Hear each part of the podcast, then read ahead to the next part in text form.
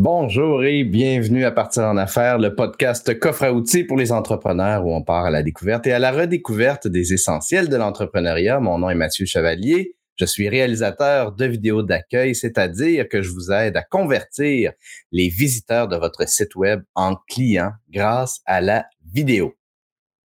Aujourd'hui, j'ai le plaisir, je dirais même que j'ai le bonheur de recevoir un gars euh, qui m'inspire beaucoup, un, expert, un entrepreneur, un professionnel qui a redéfini pour moi c'était quoi le sens de la générosité et de la bienveillance dans le réseautage d'affaires. Et j'ai nommé Monsieur Martin Foster. Salut Martin, comment tu vas? Bonjour Mathieu, très content d'être ici. Merci de l'invitation, ça va très bien. Et puis, euh, ben, le week-end approche, donc euh, on compte les minutes. Oui, surtout que tes vacances s'en viennent de ce que j'ai compris. Tout à fait. Euh, Martin, je disais que tu aurais défini pour moi le, ce, ce, que c'est que du réseautage généreux et bienveillant parce que on se connaît, on s'est croisés en fait euh, ben d'abord euh, à l'entremetteur, si je ne si je ne m'abuse, de Léo Drolet. Et puis j'ai eu le plaisir et la, la distinction et le privilège d'être invité que, que, que, tu m'as invité à, à, faire partie des, des perruches. J'aimerais ça que tu m'expliques juste brièvement pour qu'on fasse une mise en contexte. C'était quoi le, concept des perruches avant la pandémie? oui, avant la pandémie. Donc, les perruches, c'est un groupe euh, d'hommes d'affaires et de femmes d'affaires qui se réunissaient une, fois par mois pour discuter de sujets euh, de, de, trois domaines, la vente, le marketing et la communication. Donc, euh, c'était notre plaisir de pouvoir se voir une fois par mois, partager un lunch et recevoir certains conférenciers, mais aussi euh, des résumés d'ateliers ou de conférences que nous-mêmes on avait euh, on avait euh, assisté. donc bien hâte, on en parlait tout à l'heure, mais bien hâte après le 15 mars, on devrait revoir une, une nouvelle version des perruches qui sera peut-être perruche 3.0 cette fois-là une version optimisée. Moi, ce que, ce que, je, ce qui ce que je trouvais vraiment le fun, c'est que on payait notre lunch puis d'attitude, puis malgré tout, arrivait à nous avoir des super beaux conférenciers. Euh, on avait du contenu de qualité dans un groupe de qualité. Euh, puis ça, pour moi, c'est toute l'essence euh, et la nature de l'entrepreneuriat de pouvoir s'entraider à grandir parce que on gagne tous à ce que la communauté entrepreneur, entrepreneuriale chemine. Puis je trouve que ça incarnait vraiment ça à son meilleur. Mathieu, si je peux juste dire un truc aux gens, peut-être un truc que vous, déjà premier truc aujourd'hui, quand vous payez pour faire des relations d'affaires, posez-vous des questions. Ça devrait pas vous coûter très, très cher. Merci d'avoir dit qu'on payait notre lunch puis En tout cas, si vous êtes dans un, dans un groupe où vous payez beaucoup de sous, euh, posez-vous la question. Est-ce que ça vaut la peine? Je suis 100% euh, dans le, même esprit que toi, Martin. Euh, Aujourd'hui, je te reçois en tant que vice-président du développement des affaires chez euh, Prévision Succès. On va jaser comment optimiser les, talents dans votre organisation. Fait que j'aimerais ça commencer par la base. Ça veut dire quoi optimiser les talents dans une organisation? C'est quoi concrètement? Oui, ben c'est un beau mot qu'on attend, euh, qu'on entend beaucoup, mais qu'est-ce que l'optimisation de talent? Ben c'est une nouvelle science qui a été développée euh, par nous, euh, Predictive Success America. donc, l'optimisation de talent, c'est comment affronter les obstacles à la performance. Et les obstacles à la performance, il y en a quatre. Et, et si on peut, Mathieu, déjà présenter la, la, la petite présentation, ben écoutez, euh, on vous alourdira pas ça aujourd'hui avec plein, plein, plein de, de visuels, mais ce visuel-là, pour moi, c'est l'optimisation du talent. L'optimisation du talent, ça répond à quatre ennemis que euh, un talent qui rentre dans votre organisation va devoir on va, on va devoir éliminer. Le premier, c'est une job qu'il n'aime pas, hein, l'adéquation au poste. Jamais personne va, va être euh, une personne de haute performance si le poste qu'elle occupe ne la passionne pas, n'est pas en lien avec ses forces. Le deuxième obstacle de l'optimisation de talent, c'est les gestionnaires. Et d'ailleurs, j'étais sur LinkedIn ce matin justement pour réagir à un post par rapport à comment ça devient important pour les gestionnaires d'aujourd'hui de s'adapter au virtuel et tout et tout ce qui vient avec. C'est d'autant plus important aujourd'hui. Euh, donc, les managers, c'est un, un autre ennemi à la performance élevée. La culture, votre culture d'entreprise, est-ce que euh, elle, elle, se reflète dans les gens que vous allez sélectionner? Euh, des fois, on a des profils qui ne sont pas adaptés, par exemple, à un start-up ou une micro-entreprise. Et finalement, le quatrième obstacle de l'optimisation de talent, ben, c'est les équipes. Et nous, on parle d'équipe de rêve et ce sera sûrement un sujet qu'on va aborder aujourd'hui à Mathieu. Mais, mais voilà, donc euh, l'optimisation de talent, c'est pas plus compliqué que ça. C'est est-ce qu'on est capable de développer des outils pour un, avoir de bonnes personnes dans la bonne chaise, de bons managers qui se fient sur la science, une bonne culture d'entreprise qui est reflétée dans nos, dans nos personnalités, nos gens qu'on va choisir, puis est-ce qu'on a des équipes de gagnants? Alors, c'est ça l'optimisation de talent, Mathieu. Fait que là, tu nous as présenté euh, plusieurs éléments. Tu as dit qu'on allait surtout euh, vraisemblablement parler des équipes. Fait que je suppose que c'est de... Parce que ma prochaine question, c'était par où on commence? Est-ce que c'est ça? Est-ce qu'on commence par les équipes? C'est quoi la, première chose à faire si on veut faire mettre de l'ordre euh? La première chose à faire, Mathieu, c'est de se connaître et connaître les gens qui composent notre équipe actuellement. Je, déteste le mot diagnostic d'équipe, mais je vais l'utiliser quand même parce que c'est imagé pour les gens. Ben oui, est-ce que vous savez c'est quoi votre équipe en ce moment? Je veux dire, prenons par exemple une équipe de hockey avec euh, un logo rouge qui est à Montréal, le Canadien pour ne pas le nommer à la fin d'une saison, qu'est-ce qu'on fait? On fait un diagnostic. Hein? On fait un diagnostic de l'équipe. Bon, c'est où on a eu des difficultés cette année? Comment je pourrais avoir des joueurs meilleurs et tout? Comment je pourrais améliorer mon équipe? Je pense que ça, c'est le point de départ, Mathieu. C'est un constat de où je suis en ce moment. Puis est-ce qu'on est capable de le faire à l'interne sans, sans, aller chercher nécessairement des ressources externes? Parce que ça me semble, des fois, c'est difficile. On a des œillères. Hein? Des fois, c'est difficile de voir clair puis d'être objectif. Comment faire pour prendre du recul puis jeter un regard lucide, finalement, sur l'entreprise, sur l'organisation et sur euh, l'équipe? Tout à fait. Alors, on a besoin de la science, Mathieu. Hein? Euh, je dis toujours qui se cache réellement derrière le masque? Pour connaître les forces mais aussi les zones d'ombre de vos personnes, de vos talents. Vous avez besoin de la science, que, que vous l'appelez la science psychométrique ou la science comportementale. Vous devez avoir des outils pour vous aider à faire ce travail-là. Euh, et, et aujourd'hui, ben, on est dans un monde où ces outils-là sont de plus en plus validés, sont de plus en plus euh, intégrés dans les organisations. Donc, ça nous prend des évaluations comportementales qui vont me connaître moi en tant que gestionnaire et comment je suis entouré. Euh, un des réseaux à qui je parle beaucoup, c'est le réseau du groupement des chefs d'entreprise. Donc, je parle à des, à des, à des dizaines de chefs d'entreprise à chaque mois et c'est toujours ce que je leur dis. Ça commence par vous. Après ça, on va aller voir qui vous entoure, puis on va aller voir toutes vos équipes. Alors là, on va entrer après ça dans les équipes de rêve, mais on peut pas viser une équipe de rêve si on n'a pas le constat du diagnostic du début. Donc, c'est comme ça qu'il faut l'apprêter. Et des évaluations comportementales aujourd'hui, c'est facilement accessible. C'est plus compliqué. C'est plus comme avant où il faut faire affaire avec un psychologue industriel. Donc, on, est capable aujourd'hui de vous aider d'une manière plus simple que de dire puis engendrer des, des milliers de dollars. Je vais afficher la, question euh, de Nadine, euh, qui est comme une suite à, ce qu'on parle. À quel point faut-il être objectif pour faire cette évaluation? Ben, très bonne question. Alors, l'objectivité est très importante et c'est pour ça que je dis aller chercher des trucs qui sont validés par la science, qui sont validés par les ordres de psychologues. Euh, et, ce que j'aime d'une évaluation comportementale, c'est qu'elle ne contient aucun biais.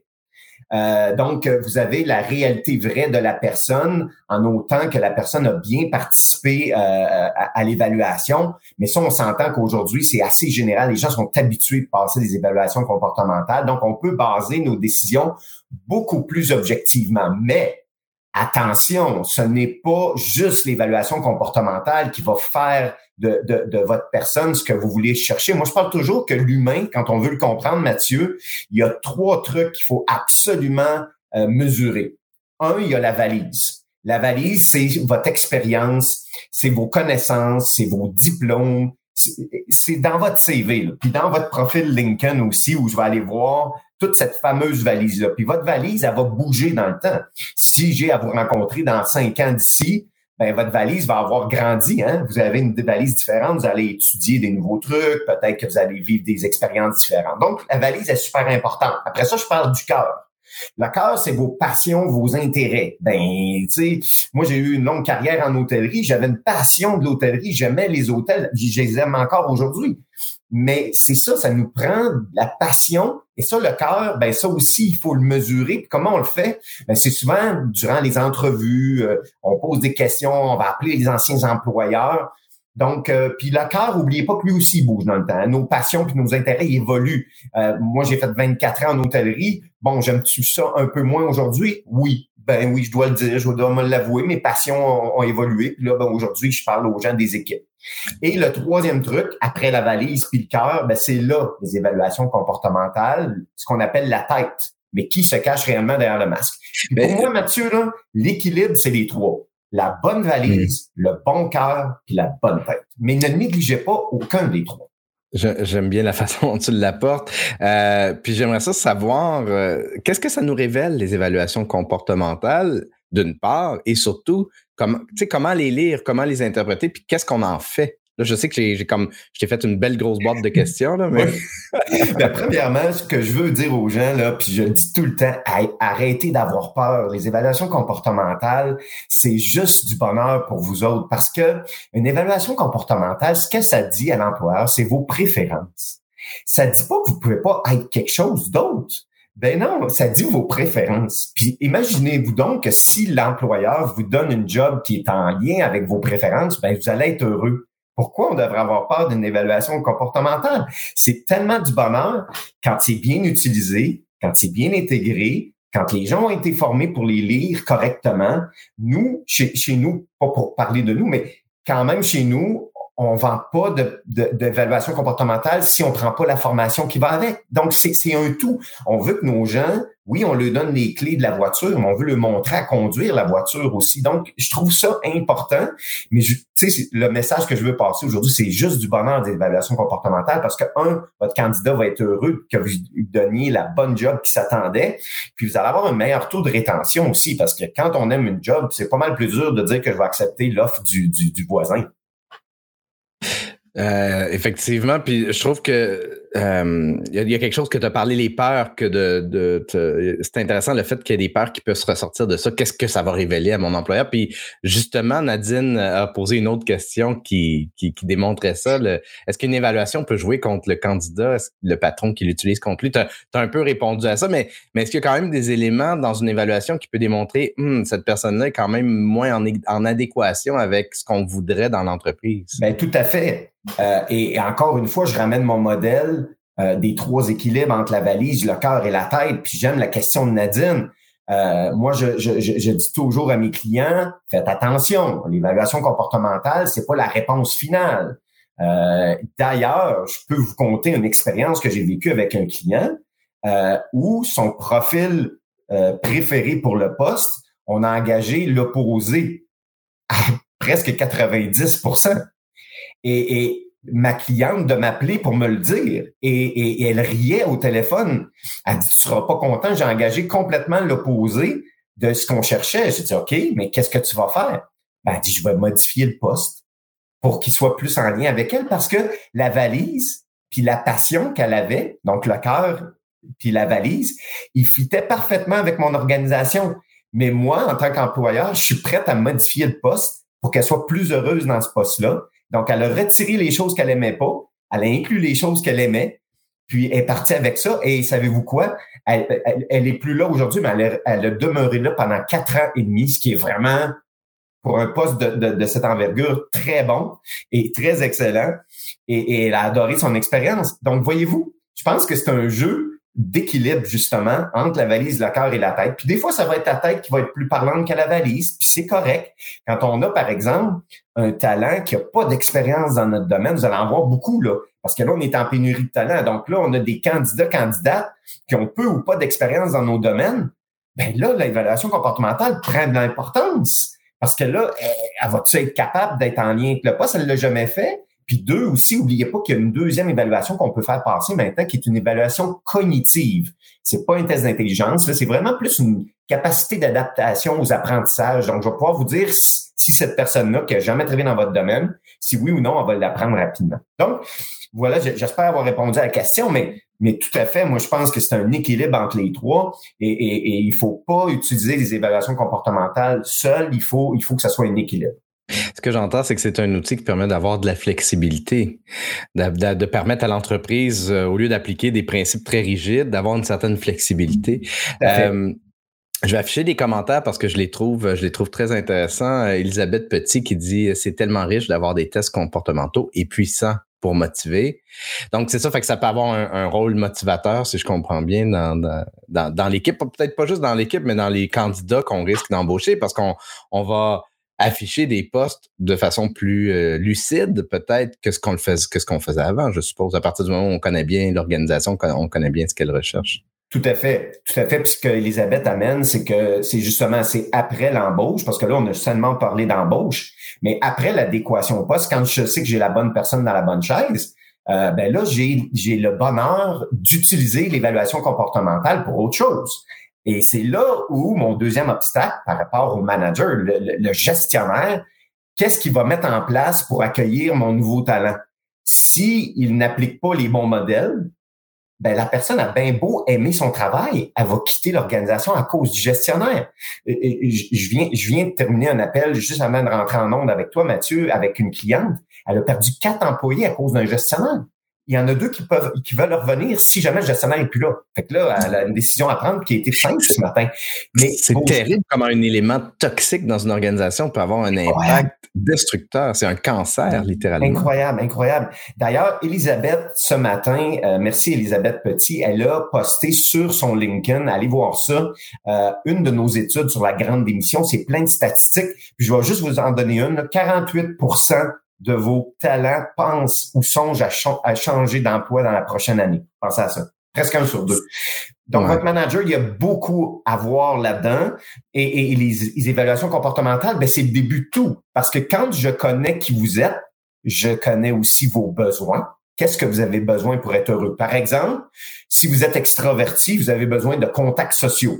Alors, je vais vous donner l'opportunité d'aller à la chambre de commerce ou dans des événements LinkedIn à Laval où tu es Mathieu. Donc, je vais, je vais aider les gens vraiment à combler ce qu'ils aiment. Donc, en tant que manager, la ressource comportementale, l'évaluation comportementale est tellement riche. J'ai, par exemple, le guide des motivations. Hey, ça serait-tu pas le fun que dit matin, mon nouveau talent, moi, je coche toutes les petites cases qu'elle aime au niveau de sa motivation. Par exemple, lui donner euh, des mandats qu'elle peut piloter seule et prendre des décisions. Puis je lui en donne dès le départ le lundi matin. La personne va dire, non seulement mon poste est génial, mais j'ai un, j'ai un manager génial parce qu'il répond à mes besoins motivationnels. C'est incroyable comment c'est puissant. Euh, justement, un commentaire qui, parle de la, motivation. Euh, je serais curieux de, t'entendre là-dessus parce que euh, réfère à un outil que je connais pas, donc je vais voir si tu le connais. Amélie Lafrenière qui dit un élément pertinent à connaître est la motivation intrinsèque de la personne derrière ses actions. L'outil N Enagram est super pertinent pour cela. Moi, c'est pas quelque chose. Non, je ne le connais pas celui-là, mais tout à fait. Donc, n'importe quelle bonne évaluation comportementale va pouvoir vous définir vos, mm. euh, vos, vos, motivations intrinsèques, comme le dit Amélie. Mm. Et normalement, ça devrait faire partie de votre coffre à outils. Donc, euh, très pertinent, j'aime ça. Euh, mais oui, les motivations sont intrinsèques. Puis qu'est-ce que ça veut dire le mot intrinsèque? Hein? C'est vrai que je l'ai pas abordé tantôt. Vous vous souvenez quand j'ai dit que la valise puis le cœur, ça bougeait dans le temps? ben au niveau de votre tête, votre évaluation comportementale, elle est plutôt stable dans le temps. Plutôt hmm. stable veut dire que si vous repassez l'évaluation comportementale dans cinq ans, je devrais retrouver la même personne. Là, les gens, des fois, ça leur fait peur quand je dis ça, ils disent, ah, non, non, non, Martin, je change. Oui, tu changes au niveau de ta valise puis ton cœur. Mais comme on dit, intrinsèque, ça veut dire que c'est à l'intérieur de toi. Donc, tes motivations vont, vont changer que très peu. Donc, tes, tes pulsions, motivationnelles qu'on appelle nous les pulsions moteurs sont intrinsèques aussi. Donc, il n'y a pas beaucoup de mouvement dans le temps. D'ailleurs, j'ai euh, j'ai le plaisir de collaborer avec plusieurs gens. Une psychologue industrielle, elle avait passé Predictive Index il y a 29 ans et elle l'a repassé euh, l'année passée, 29 ans après, même profil à 99% Donc, c'est c'est fou comment la justesse des produits. Quand même, oui. Euh, Plusieurs choses. Amélie, euh, si tu veux nous, euh, nous mettre la référence de l'outil dont tu parles dans la discussion LinkedIn, je pourrais y jeter un œil par un peu plus tard. Elisabeth, qui, a écrit Jumelé à un coaching, imaginez, c'est le développement à puissance 10 des vrais talents de, la personne. et une autre question de Nadine. Est-ce que ça devient difficile pour un manager de jongler avec les différentes personnalités de son entreprise? C'est une belle question quand même. Très belle question. Ben, je pense que c'est la clé du succès. Hein?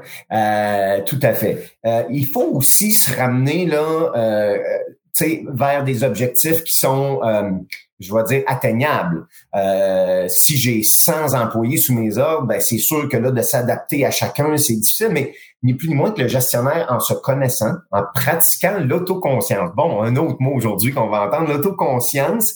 Moi, j'ai toujours dit l'autoconscience, ça débute par nous. Faut se connaître, faut savoir qui on est, comment on réagit sous pression, c'est quoi nos préférences personnelles. On n'a pas le choix, faut faut faut se connaître. Deux, c'est mon autoconscience envers les autres. Bon, il va toujours avoir des personnalités avec qui on a un fit, où on est, moi j'appelle ça des relations amies, là, ou peu importe ce type de profil-là, on, sait qu'on va bien s'entendre parce que euh, souvent, soit sont complémentaires ou ils nous ressemblent, c'est propre à chacun. Mais il faut identifier certains profils. Donc, pour répondre à la question de Nadine, moi, je dis toujours, il y a certains profils où on a un œil à garder.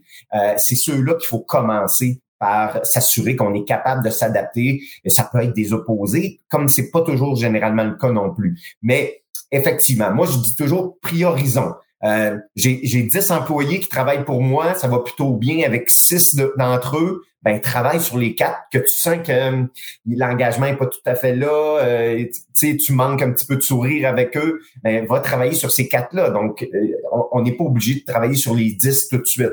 Donc, il y a moyen de prioriser. Mais c'est sûr que euh, la science va faciliter, puis pour revenir à rebondir sur la question d'Elisabeth, tout à fait, mixer avec un coaching, c'est que souvent on donne des, des, des, bonnes formations nos gestionnaires. Hein? On, est bon là-dedans de, de, payer pour des cours de coaching, puis après ça, on fait quoi? On les envoie dans la jungle, puis on les laisse aller à l'aveugle, sans GPS, sans outils pour se, se, retrouver. Ils ont les principes, mais ils savent pas comment les utiliser. Ben, on va leur donner des outils par exemple, un guide de motivation déjà tout traité que tu peux imprimer utiliser, ben là, tu vas utiliser ton cours de motivation, mais tu as des bonnes motivations en fonction de la personne. Il me semble que ça met l'épaule à la roue, ça va devenir beaucoup plus simple à ce moment-là. Merci. Euh, on avait reçu des questions avant que le show commence que, que, je trouve vraiment très pertinentes. Fait que je vais, je vais les, les, les vu qu'on est dans les questions des gens, je vais, je vais les embarquer tout de suite. Euh, Sébastien qui demande, Sébastien Pellan qui dit, je me demande si on doit avoir la même approche avec des pigistes que des salariés. Finalement, comment on fait pour travailler avec, euh, avec les, les, les pigistes dans ce cadre-là? Ben, très bonne question. Et je pense que que ce soit un pigiste ou un salarié, il demeure qu'ils font partie de votre équipe. Pour moi, le, principe d'équipe, il est large. Puis je répondrai à ça, est-ce que vous avez votre équipe de rêve de pigistes, justement? Donc, j'ai des clients qui utilisent nos, nos systèmes, qui font affaire avec des pigistes. Mais imaginez aussi la force, c'est-à-dire non seulement vous pouvez enligner le talent avec votre boîte, mais vous pouvez enligner aussi avec la boîte du client où le pigiste va aller travailler. Donc, ça devient vraiment intéressant de faire participer ça. Et, et, un autre truc aussi que je voudrais vous dire par rapport à l'optimisation de talent, et ça va répondre en partie à la question, c'est faites attention à quelque chose, c'est-à-dire les banques de profil. Moi, je fuis. Quand je vois une banque de profil, là, je prends les jambes à mon cou et je me sauve. Peux-tu nous expliquer c'est quoi une banque de ben, profils? les, profils déjà préétablis. Par exemple, je veux engager une technicienne à la paye dans mon organisation. Ah, j'ai une banque de profils, je vais chercher une technicienne à la paye, puis j'essaie de matcher ma personne, mes candidats sur ce profil un peu vague que j'ai. Ne faites pas ça. Sauvez-vous. C'est nocif pour votre entreprise. Puis je vais vous poser la question, est-ce que vous pensez qu'une technicienne à la paye d'une entreprise de 5 employés ou de 500 employés, c'est le même profil? Mais pas du tout. Une technicienne à la paye, 5 employés, elle fait fort probablement les comptes payables, les comptes recevables, puis le secrétariat, en même temps d'être l'adjointe administrative du, du président. Tandis que dans une entreprise de 500 employés, elle fait de l'entrée de données à journée longue parce que 500 employés, rentrer les heures, puis tout ça, c'est compliqué pas le même profil du tout, du tout. Donc, comment moi je pourrais aller dans une banque et dire Oh oui, je sais c'est quoi une technicienne à la paye. Fuyez, je vous le dis, fuyez. Et d'ailleurs, tous les beaux systèmes sur le marché vous permettent d'établir vos profils en fonction de votre culture d'entreprise, mais aussi les tâches que vous allez lui donner à cette personne-là, puis vous allez pouvoir être le plus précis possible.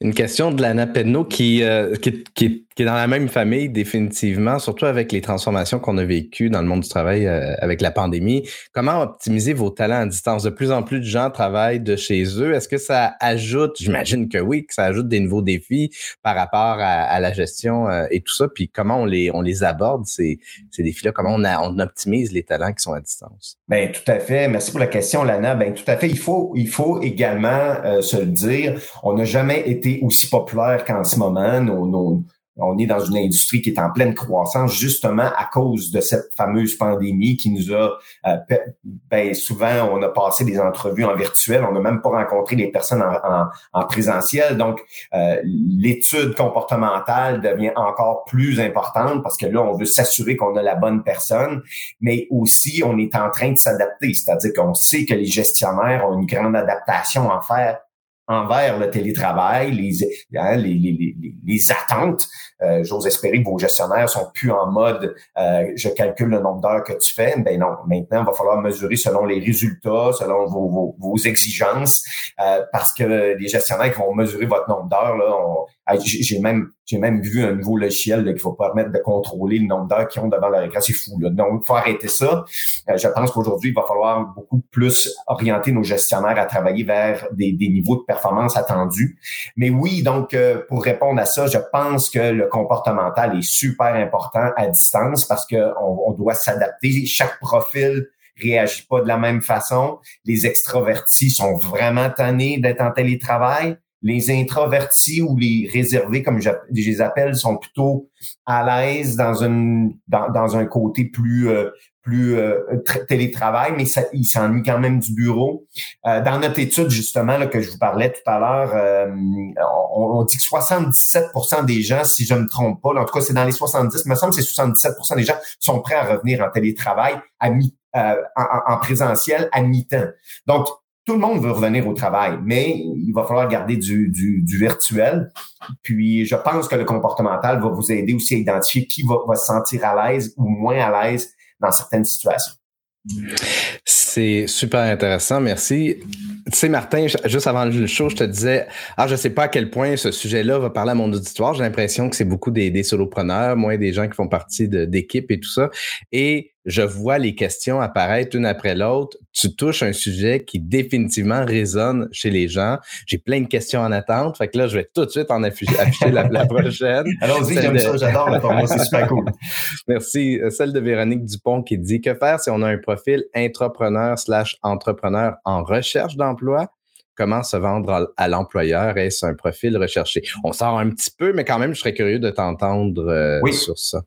Oui, ben les intrapreneurs, tout à fait. Et je sais là, les profils euh, qui sont intrapreneurs euh, pour avoir une grande base de données de chefs d'entreprise. On, reconnaît trois, quatre profils. Là, je vous les donne en vrac. Là.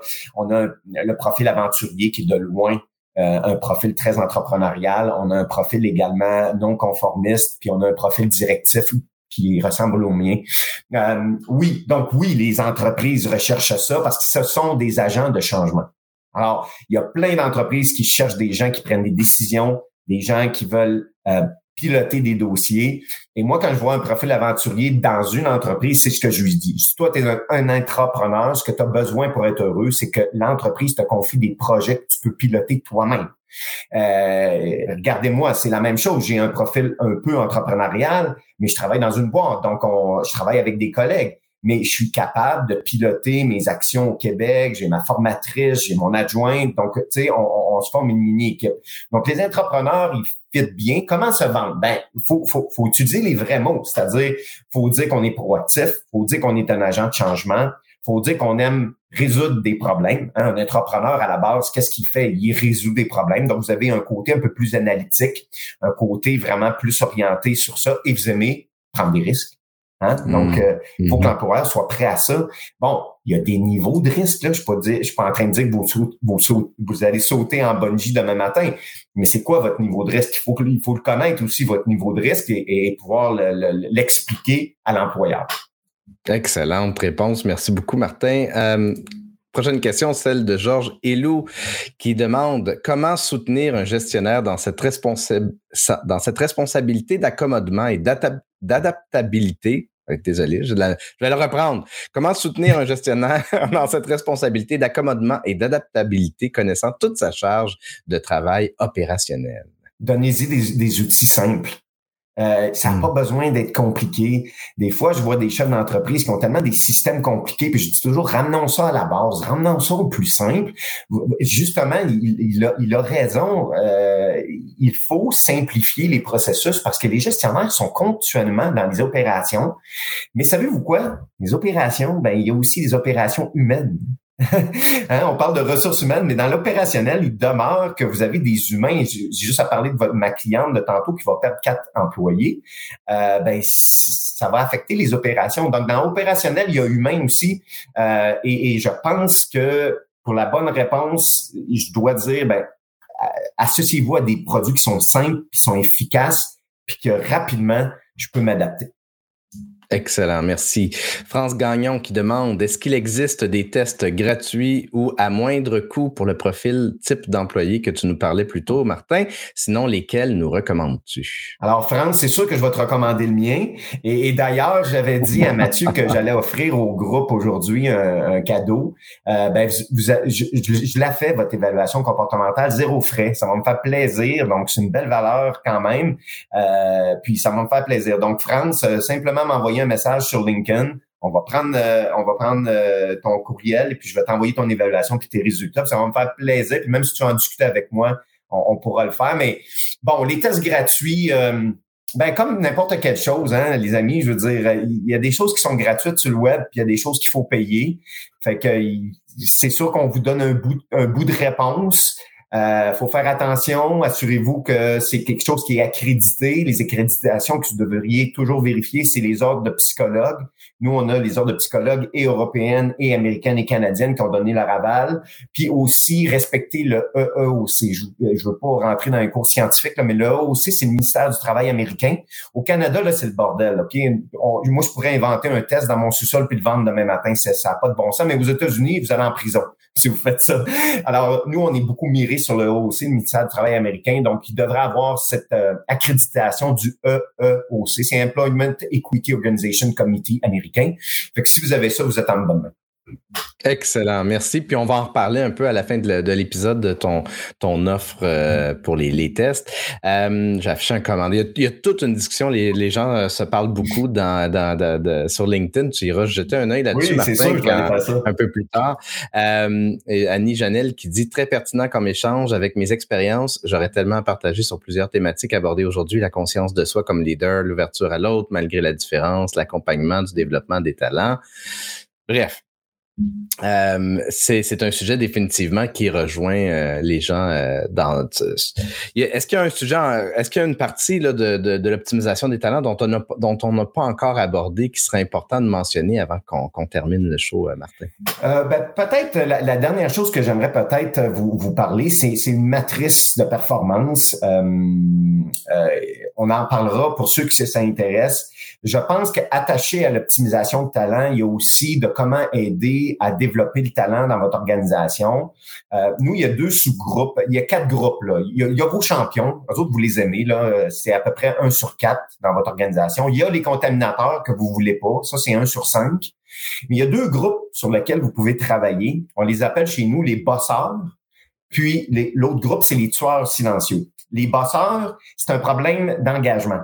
Bon, ben là, ça revient à tout ce qu'on a parlé tantôt par rapport au manager, euh, à la culture euh, ou peut-être à l'équipe. Hein. Vous vous souvenez tantôt mes, mes, mes quatre bloqueurs, là? Ben, si c'est un problème d'engagement, il y a fort à parier que c'est pas un problème d'adéquation au poste parce qu'il performe. la performance est élevée, donc il était à la bonne place allez voir les trois autres trucs. Fait que le bosseur, ce qu'il faut, c'est un plan euh, d'engagement. Puis ça part d'un des trois bloqueurs. Allez voir le gestionnaire, allez voir euh, l'équipe, puis allez voir la culture, voir si c'est en équilibre toujours pour cet employé-là que vous avez qualifié de bosseur. Le tueur silencieux, c'est le contraire. On inverse les forces. Lui, sa force, c'est qu'il est très engagé, mais il atteint pas les résultats escomptés. Hein, vous fixez des objectifs, puis il arrive toujours à 90, 85% Ben là, malheureusement, il faut aller à l'adéquation au poste.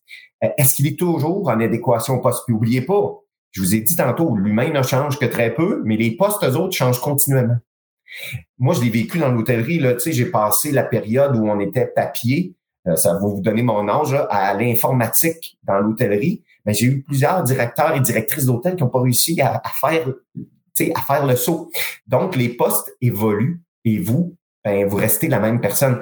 Donc, peut-être que votre tueur silencieux, en ce moment, il est juste plus en ligne avec le poste. Peut-être qu'il l'était il y a cinq ans, puis il était un top performant, mais avec le temps, les tâches ajoutées ont fait. Donc, lui, ça va prendre un plan de performance, puis j'ai différentes euh, stratégies pour vous autres, pour vous aider là-dedans. Donc, ça pourrait être un sujet de conversation qu'on pourra euh, reprendre, mais euh, ça va être ça va être fréquent et, vous allez voir. Donc, euh, moi, je pense que cette matrice-là, à quatre boîtes, encore une fois, au groupement des chefs d'entreprise, il l'adore. Elle est sur le portail du groupement parce qu'elle est simple puis c'est intéressant parce qu'évidemment, tu fais une boucle ici avec les tests comportementaux parce que nécessairement, si on n'a pas de tests comportementaux pour nos employés, ben on ne sait pas où ils se situent sur la sur la matrice. Donc euh, c'est on y va à tâtons finalement. C'est un peu euh, on fait des essais et erreurs puis malheureusement ça peut coûter cher à une organisation de faire des essais et erreurs, surtout si on ne sait pas si on a justement un, gestionnaire toxique ou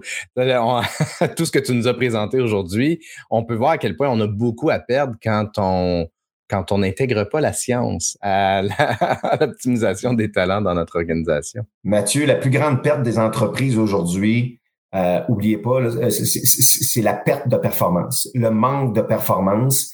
C'est difficilement calculable, mais quand on commence à regarder ce côté-là du manque de performance, par exemple, ne pas avoir assez d'employés pour avoir une ligne de montage de nuit, c'est des coûts astronomiques que votre entreprise perd. Donc, chaque talent de votre entreprise compte, encore plus aujourd'hui, et vous devez euh, l'accompagner vers le succès, euh, puis vous rendre le plus euh, intéressant, charmeur, et, et, que vos talents, justement, ne veulent pas quitter votre organisation. C'est vraiment un excellent, euh, un excellent mot de la fin. Euh, j'aimerais vraiment ça qu'on fasse un autre épisode ensemble, Martin, parce qu'effectivement, il y a tellement de, de, de sujets que, que, que tu as ouverts qui, pourraient être intéressants d'explorer en soi. Euh, je vais évidemment afficher ton, ton profil LinkedIn parce que je te laisse réitérer l'offre que tu fais aux auditeurs, puis, puis comment te contacter finalement. Ben, tout à fait. Donc, facilement sur mon profil LinkedIn, allez, allez m'envoyer un message ou connectez-vous avec moi me disant que vous m'avez euh, euh, rencontré à, partir en affaires. Euh, Mettez-moi au moins ce petit mot-là parce que je, fais quand même attention à qui j'accepte dans mon mm. réseau. Je pense que vous êtes de même aussi. Donc, juste me mettre un petit, un petit lien qu'on s'est rencontré aujourd'hui. Puis ça va me faire plaisir à ce moment-là euh, de vous offrir une, votre évaluation comportementale Predictive Index euh, gratuitement. Euh, donc, pour, pour, ne pas parler de nous, Predictive Index, on existe depuis 60 ans. c'est, on est les fondateurs de ce qu'on appelle la psychométrie de, de libre choix. c'est un très beau domaine et on, on, est partout sur le globe. Notre logiciel est en 70 langues. On travaille avec des multinationales comme des petites entreprises. Mon plus petit client a cinq employés, donc il n'y a pas de problème. Puis on, on, va, on va aider aussi les entrepreneurs qui sont ici en mieux se connaissant. Donc, euh, allez-y, euh, ça va me faire plaisir.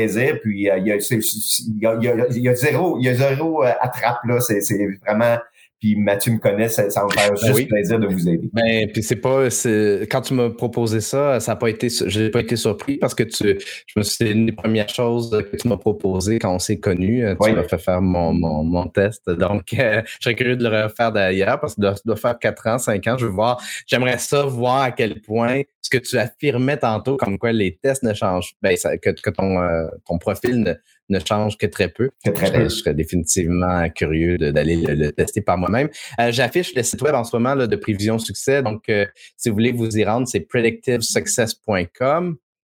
Et puis, euh, vous pouvez cliquer sur français en haut à, gauche là, pour. Euh, qu'est-ce qu'on retrouve sur, euh, sur le site de, de Prévision Succès, Ben, je pense que le cœur de notre site, c'est quatre vidéos que j'ai lancées l'année passée sur l'optimisation de talent. Vous allez voir, c'est quatre blocs très rapides de, de, de, choses que les chefs d'entreprise m'ont dit qu'ils adoraient.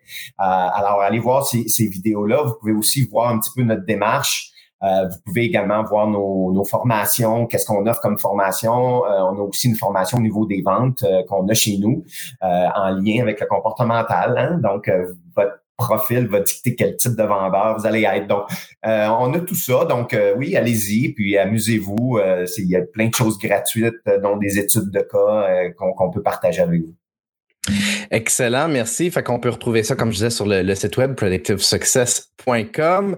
évidemment, n'hésitez pas à vous connecter avec euh, Martin sur, euh, sur LinkedIn en personnalisant votre demande de, connexion, comme on, disait un peu plus tôt. Pour ma part, vous pouvez aller sur mathieuchevalier.com pour en apprendre davantage sur comment je peux vous aider à convertir les visiteurs de votre site web en clients avec des vidéos qui vont accueillir ces visiteurs-là et leur présenter vos, euh, vos produits et services sous un angle empathique et bienveillant. Martin, merci beaucoup de ta générosité. Merci de. Moi, c'est un sujet que je connaissais très peu, puis tu vois, ça fait longtemps que je te connais, puis j'aurais pas pu dire, j'aurais pas pu te présenter très facilement parce que c'était un peu nébuleux ce que tu faisais euh, pour moi. Puis maintenant, ça a comme éclairci euh, ça d'une manière absolument extraordinaire. Je suis vraiment content d'avoir appris. Puis je réalise avoir les commentaires aussi qu'il y a eu sur LinkedIn que je suis pas le seul. Euh, merci beaucoup de ta belle générosité. Ben, Mathieu, merci à toi. Puis euh, bravo pour ton initiative. Je voyais que c'était le 62e épisode, donc euh, fantastique euh, réalisation. Et merci. puis merci à tout le monde. Des belles questions, franchement. J'ai aimé les questions. Donc oui, moi aussi, j'ai vu qu'il y avait un grand intérêt. Ben, merci à tous ceux qui nous ont écoutés. À la revoyure.